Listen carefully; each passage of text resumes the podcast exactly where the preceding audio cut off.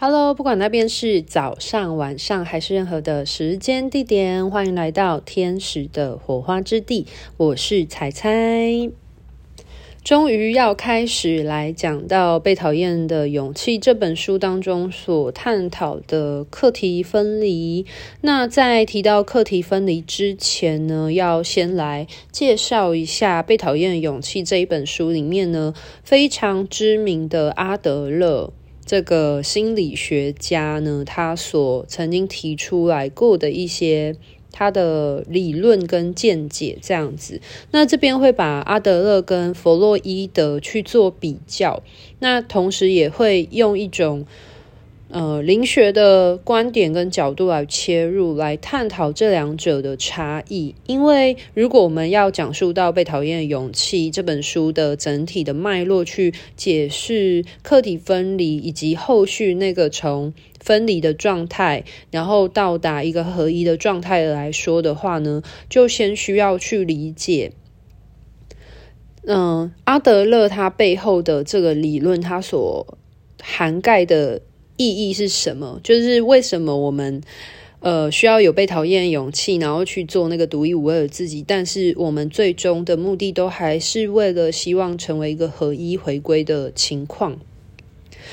那首先呢，介绍阿德勒之前呢，要来先讲到弗洛伊德的部分，因为呃近代的心理学当中呢，最知名的其实是弗洛伊德。那弗洛伊德他其实他的整个主轴来说，其实是在讲一个原因论。这个原因论来自于就是一种生物本能的状态。那原因论代表什么呢？就是呃，我们看到了。一个人他现在可能会有一些难过啊等等的情绪，那我们就会去知晓，诶，他发生了什么事情触发了他会有这个难过的感觉，所以我们会去知道这个因与果。所以弗洛伊德其实有一点建构在这是因果的。这个部分就是因为发生了什么样的事情，因为过去之前发生什么样的事情，所以促成了现在有这样的局面，所以它是一个就是因果论的这个状态。那不管是呃我们的情绪或者是行为啊。你都可以从过去当中去找到这件事情的来源跟原因。那在弗洛伊德的原因论的这个背景之下呢，他就会定调了我们现在或者是未来我们会做出来的行为举动等等的，都是因为过去的原因所呃造成的。所以弗洛伊德他其实会嗯蛮着重，就是精神分析，他其实会蛮着重在。呃，过去曾经发生什么样的事情所造成你的创伤？那如果以一个灵学的角度来看待这件事情的话，我觉得很适合拿来探讨，就是内在小孩疗愈的部分。因为在我们过去当中，我们现阶段可能会遇到一些议题的回圈，或者是遇到一些课题的情况之下，很多时候可能是我们过往的那个内在小孩，他在成长过程当中有所创伤。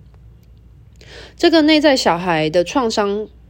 不仅仅可能来自于他的原生家庭，也有可能来自于他成长的过程当中的同侪的相处，或者是他对于重要他人期许啊，或者是呃不被期许等等的各种情况的发生。那当我们是小孩子的时候，我们觉得我们没有什么力量，我们把我们的力量交托在比我们嗯、肉体更为宽。庞大的大人，或者是呃，我们是小孩子嘛，我们没有什么生存的能力的时候，我们的生存是需要仰赖于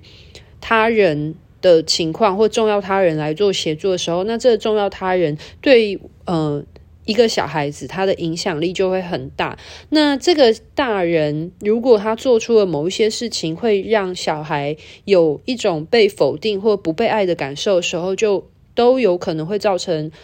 内在小孩的创伤的这个伤口，所以呃，弗洛伊德的这个原因论呢，我在从呃灵学的，就是身心灵的角度来切入来看的话，其实我觉得他在就是讲述内在小孩对我们造成影响来说，其实是一个很重要的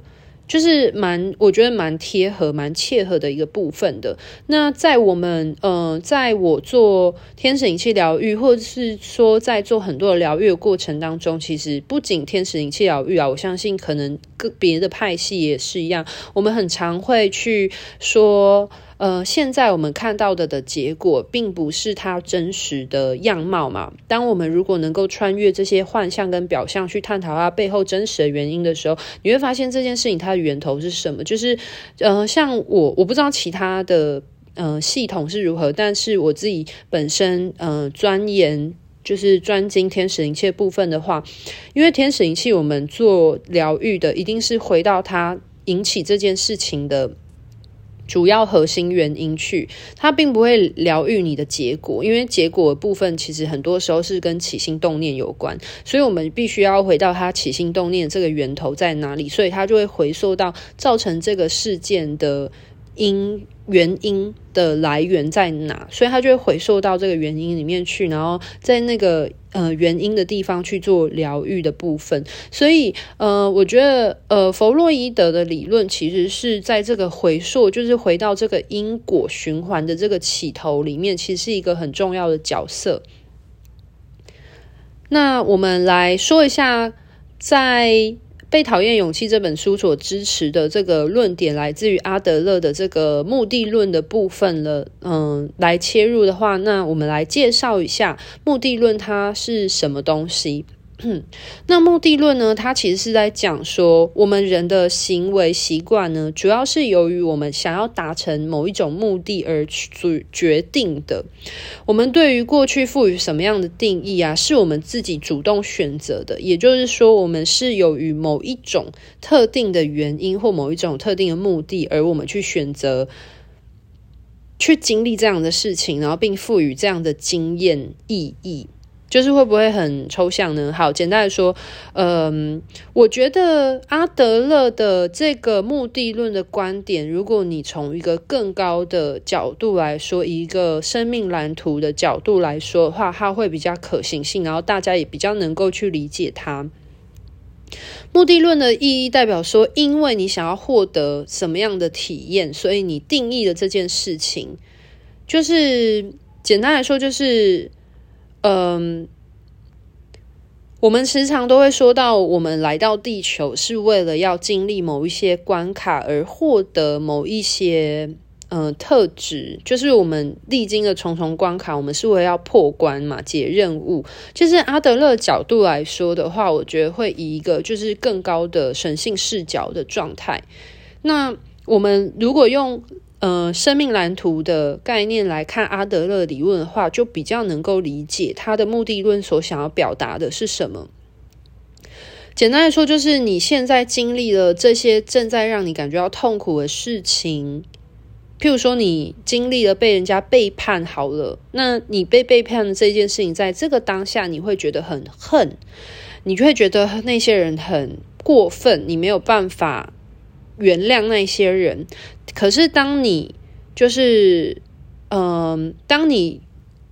面对了，你克服了，你经历了这一切之后，你放手，你放下，你原谅，你宽恕了他们之后，你再回头来看你现你过去曾经经历过这个被背叛的经验的时候呢，你就会知晓说，是因为你的灵魂要触发你去。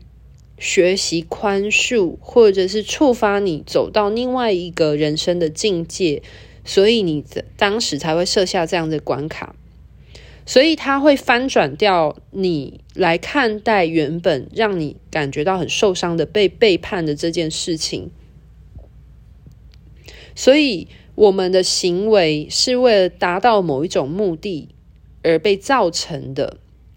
就像是你会被。背叛呢，这件事情有可能是你的灵魂为了要让你呃触发你可能去呃离开某一个环境，或者是呃有可能是为要触发你去往某一个部分发展而让你获得这样的事情，或者是要让你练习更深入的去体验关于原谅宽恕的这一个课题，这样子可以。嗯、大家可以理解我想要表达的吗？所以就是说，我们基于某一种目的，所以我们选择去为我们所经历的事情赋予意义。那阿德勒他其实是。呃，他的目的论的背后其实是包含了很多，就是社会因素啊，环境对于个人的影响啊。那我觉得这部分其实也非常契合，就是信念创造实相的这件事情。就是如果你如何你的呃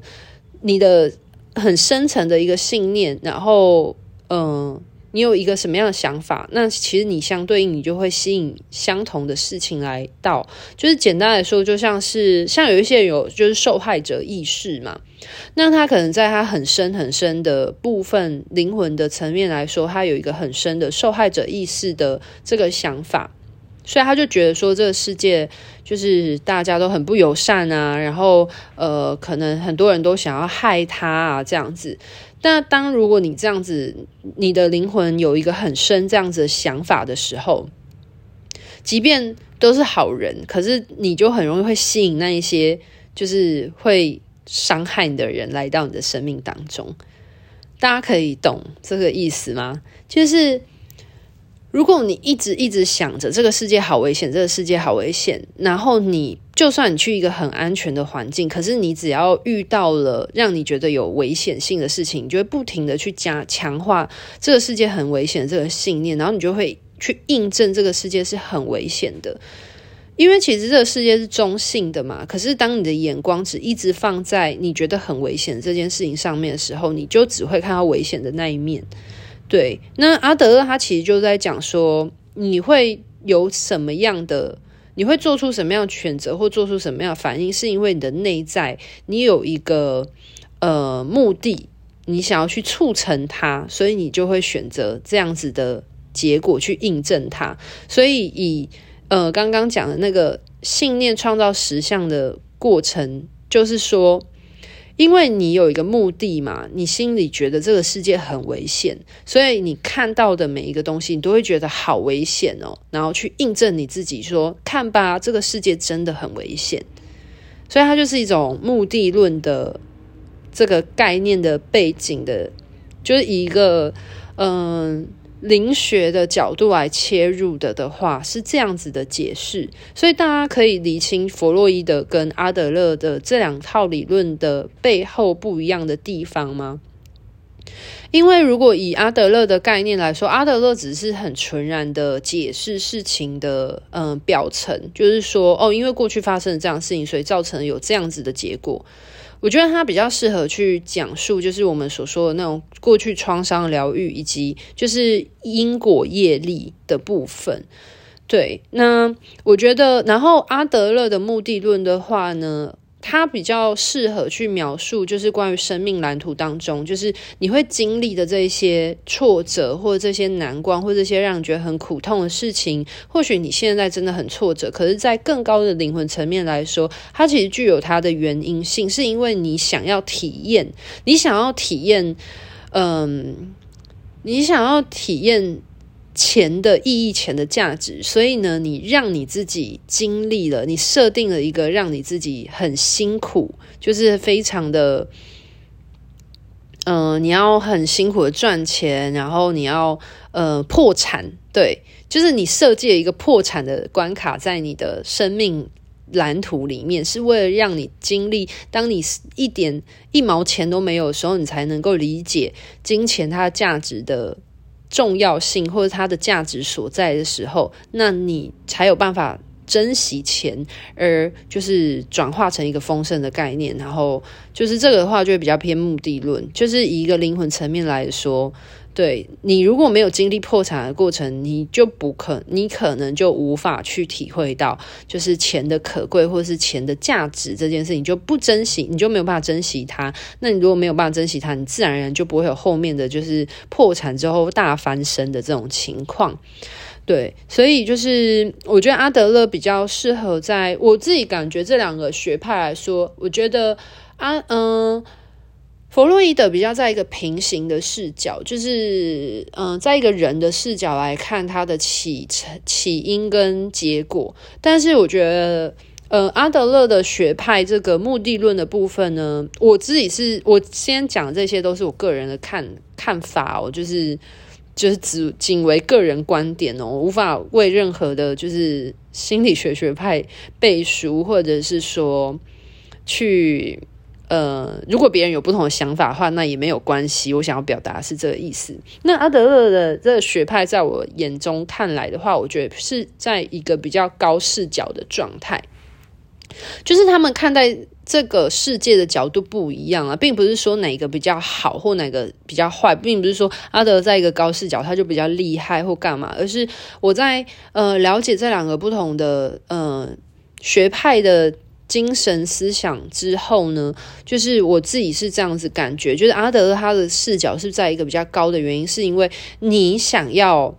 怎样的生活是因为你有这样的信念而你创造出来的？所以在阿德勒角度来说，我们是可以重新的去定义过去的东事情，然后去创造你想要的生活。因为在弗洛伊德的角度来说的话，过去的事情发生已经是既成事实，所以你才会有这样子的结果。可是我们都会知道吗？当我们发生了人生中的就是低潮的时候。嗯，阿德勒角，呃，弗洛伊德的角度比较适合去解释你经历的这个低潮，是因为你之前过去做了哪一些事情，然后所以导致你陷入了这样的低潮之中。可是我觉得阿德勒角度很适合在你低潮过后，然后你平复回来，你你有一些收获或有一些学习的时候，你再回头来看你经历的这一些苦难的的时候，那你就可以重新，你会重新的去定义这个苦难对你来说，或许就没。没有那么苦了，因为因为这些苦难可能让你有另外触发了你一些想法或你的一些动机，让你置之死地而后生。那当你重生过后，你再回头来看，嗯，你曾经那些让你觉得很痛苦的的事情的时候，其实它是触发你去嗯进化你的灵魂，去进化去转变的这个很重要的推手。那我这样解释，大家可以比较能够理解吗？好，那其实目的论呢，它呃更后面延续的说到呢，在这本书里面就有提到说，其实呃这个世界很简单，就是我们人人都可以获得幸福，因为呃这本书其实它是一个就是嗯、一个青年，然后跟一个心理学家对话，然后去引出就是呃阿德勒的这一套呃论述当中背后很重要的一个思想。那它里面就有提到说，其实这个世界其实是很简单，人都可以获得幸福这样子。那主要来说，是因为就是每个人的这个世界是中性的，那我们每个人都活在自己主观的世界里面，所以你的眼光是什么，就会。影响说你是如何看待这个世界的？那他就举一个例子来说，像是水好了，今天就是一杯常温的的水。那有一些人喝了会觉得这杯常温的水就二十八度的水，有一些人喝了会觉得很冷。那有一些人喝了二十八度的水会觉得很热，它是温的，它是暖的这样子。那所以其实就跟这样的道理一样啊，就是。水它是中性的，那就如人如人饮水，冷暖自知。就是你喝下去，你才会知道这个水对你来说的感觉是什么样子。那就是有一个寓言故事，也是有提到一个概念啊，就像是说现在的这瓶就是瓶子里面的水，然后它只有一半。那有一些人他就会看到说，哦，水还剩下一半。可是像有一些人就会。觉得说水，诶，我还拥有一半的水，可是有一些人就会可能比较悲观的，就觉得说，哦，只剩下一半水了，怎么办呢？这样子，所以其实，嗯、你是如何看待这个世界的，就会跟你的你如何感觉这个世界是非常有关的。就是，呃，你今天的，其实我觉得这跟振动频率也有点关系。如果你是一个。嗯，比较高频的人的话，就是世界它是中性的嘛。这个世界就是无时无刻，其实它上演的东西都一样。可是如果你是一个比较振动频率比较高频，然后你是一个比较让自己稳定在那种很沉静，然后很淡然啊，然后带着喜悦的状态的时候，你看任何事情的时候，你会看到它，嗯、美的那一面，或者是它良善的那一面。可是。呃，如果你是一个比较呃低频或比较悲观或比较心思细腻的人的时候，你看到这个世界很多运转的情况嘛，然后你就比较容易会看见那一些让你觉得呃很忧伤的事情。所以在阿德勒的理论背景来说呢，他就有提到一点，来自于说这个世界是一个什么样的世界，其实关键点来自于你怎么解读这个世界呢？好，那大家，我今天先这样子解释一下，因为我不想要把这一本书说的那么的硬，所以我觉得今天先这一集先来探讨一下，就是原因论。就是弗洛伊德的原因论跟阿德勒的目的论，他们两者的差异在哪里？先让大家理解一下这个核心，因为因为弗洛伊德的原因论，我觉得大家比较容易理解啊，因为它就是比较像是一个物理现象，就是有什么样的因，所以造就什么样的果，就是发生了什么样的事情，所以造就了现在的状态。可是阿德勒的目的论的话，会比较像是反推的状况，就是反推状况来自于说，嗯。呃，你现在这样子的情况呢，是因为过去的你赋予了，就是呃，你用了什么样的心态跟角度，然后所以你看待了这样的事情，所以它赋予你这样的意义。就是简单来说，就是今天你收到了一个六百块的红包。那有一些人就会觉得哇，好棒哦，我多了六百块可以花诶，这样子。可是有一些人可能收了六百块红包，他就会觉得说，哈哈，怎么只有六百块？就是他收到红包，他不会觉得开心，他反而会觉得，嗯，不太开心，因为他觉得很少。